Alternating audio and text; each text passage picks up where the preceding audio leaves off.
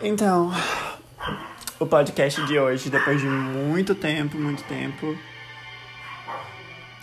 vai ser falar sobre um conceito que eu acho muito interessante, muito muito legal de se discutir, que fez grande parte da minha iniciação em poesia e também em arte no geral, que é o conceito de criança perdida.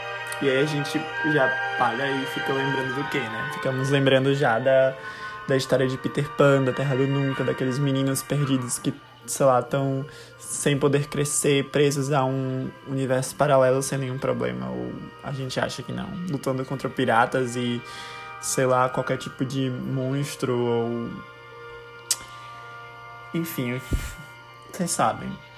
Eu acho que falar sobre isso para mim é particularmente muito interessante porque eu sempre fui muito ligado a esse conceito de criança perdida. Eu era uma pessoa, uma criança que muito quieta, uma criança muito quieta no sentido assim do meu próprio universo, sabe? Porque eu sempre tive essa ideia de tipo, ah, uma outra realidade, um outro canto, um outro lugar, um, um, uma terra onde eu não precisaria pensar em um monte de coisa e eu só poderia brincar à vontade, de lutar contra piratas e sei lá voar e encontrar fadas e não sei.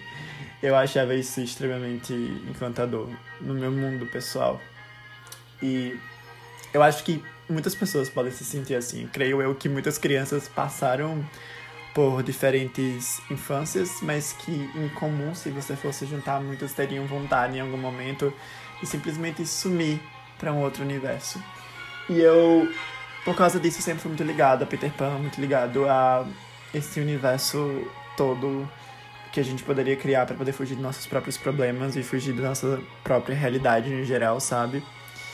E aí, é isso. Então, sempre foi muito tocante para mim isso.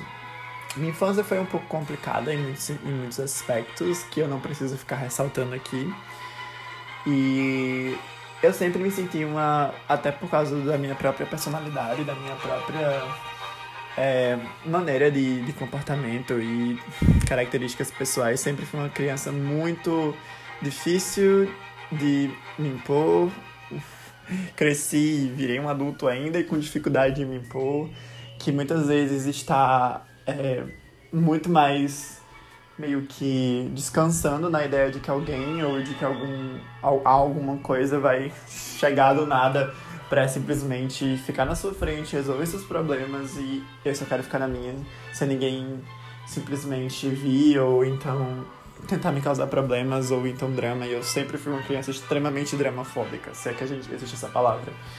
E eu acho que conforme crescendo, eu fui começando a notar que isso me causou muito mais problemas do que necessariamente coisas positivas. Eu acabei me tornando uma pessoa muito, muito introvertida, uma pessoa, uma, uma criança, um adolescente, um adulto muito muito introspectivo em muitos aspectos, com dificuldade de lidar com muitas coisas.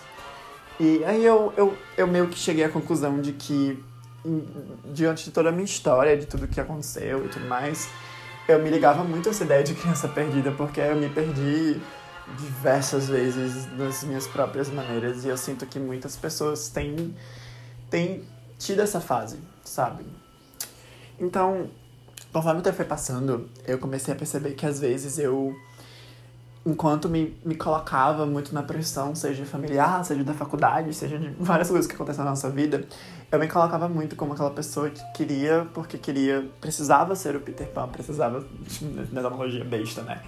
Ser o Peter Pan, ser aquela pessoa que faz tudo, ser aquela pessoa que precisa fazer isso, aquela que é boa em tudo, aquela que faz aquilo, que faz, a, que faz outra coisa, e que todo mundo precisa voltar para tipo, pedir ajuda. E eu muitas vezes me pus nesse, nessa posição e foi sufocante.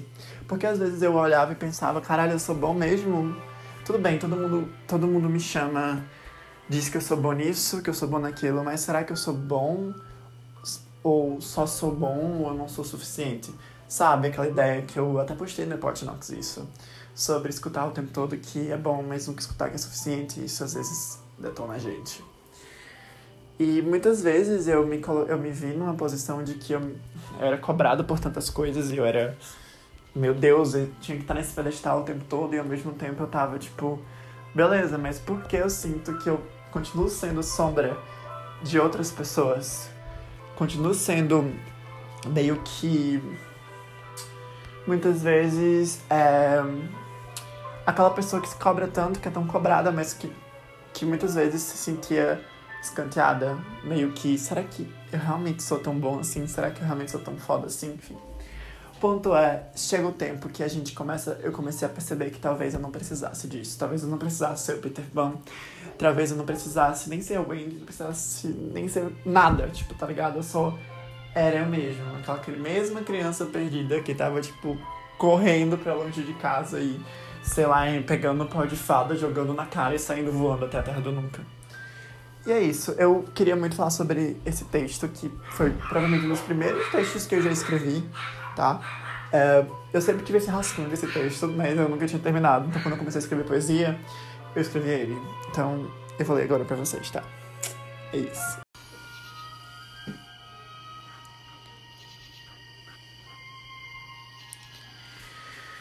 Ruídos sonoros, estranhos e novos, que pela primeira vez me permitia escutar Sonhei há muito tempo com esse momento, que eu imaginava vivenciar, ser meu próprio Peter Pan para o meu próprio bem-estar. Minha mãe me contava sobre a Terra do Nunca, um lugar curioso que era tão lindo como a lua. Talvez ela não soubesse, mas eu nunca nasci para ser seu protagonista. Pois eu nasci e vivi numa criança perdida. Pensei que meu problema fosse apenas não pensar, mas aí eu descobri que nesse mundo é só o que mais tendem a admirar.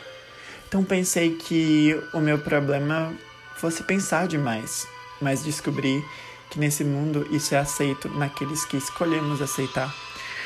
Minha mãe me contava sobre a fada sininho, pequena, porém incrível, protetora do seu ninho. Talvez ela não soubesse, mas mesmo ela tendo asas, nem todo mundo acreditava em fadas, e eu nasci e vivi em uma gaiola de fadas. Hoje eu percebi que talvez não dependa de mim. A lua ela é distante, não depende do meu alcance. No espelho em que eu me vejo, meu sorriso é um desejo, para que me vejam também, ao mesmo tempo que eu sei que não os convém. Pois quem ia olhar para a criança perdida quando existe um Peter Pan?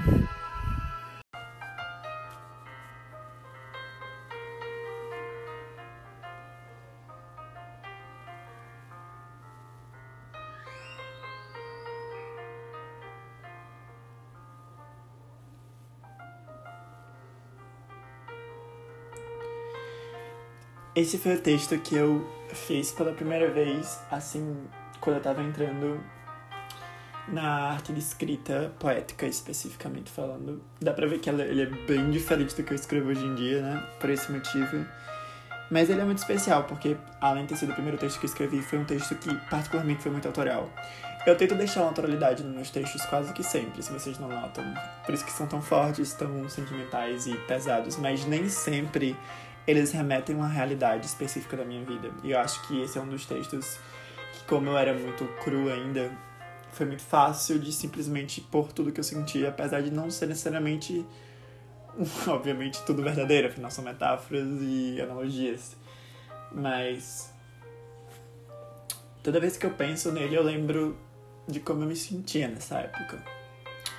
Não que seja totalmente diferente, é você carrega suas dores e, suas, e sua história sempre contigo, mas essa, toda essa ideia de ser uma sombra, de ser uma criança perdida em um mundo de Peter Pan é uma coisa que talvez a gente nunca tenha parado para pensar quando assistiu o filme, mas que sempre me fez muito bem de refletir, porque me, me, ach, me fazia pensar que eu talvez fosse um pouco único, sabe? Mas eu sei que tem muitas crianças perdidas por aí. E é por isso que eu fico feliz em me perder em todas as crianças perdidas que eu puder achar. Em todos os adultos como eu, que talvez tenham se sentido dessa forma um dia. E o que eu recomendo é que percam-se entre si. Se percam, se permitam perder. Não, não se obriguem a ser meninos que não querem crescer presos num universo alheio e que supostamente deveriam ser o herói de todo mundo, tá? Não é isso que vocês merecem. Não é ser um sombra, não é ser um. um super da vida. Então é isso. Espero que tenham gostado desculpa a demora. Eu sempre demoro porque eu sinto que ninguém escuta isso aqui. Então é mais um desabafo pessoal mesmo. Terá um outro episódio hoje ainda, mas ele será especial, então não vai ficar por muito tempo. Espero que vocês gostem. Beijo.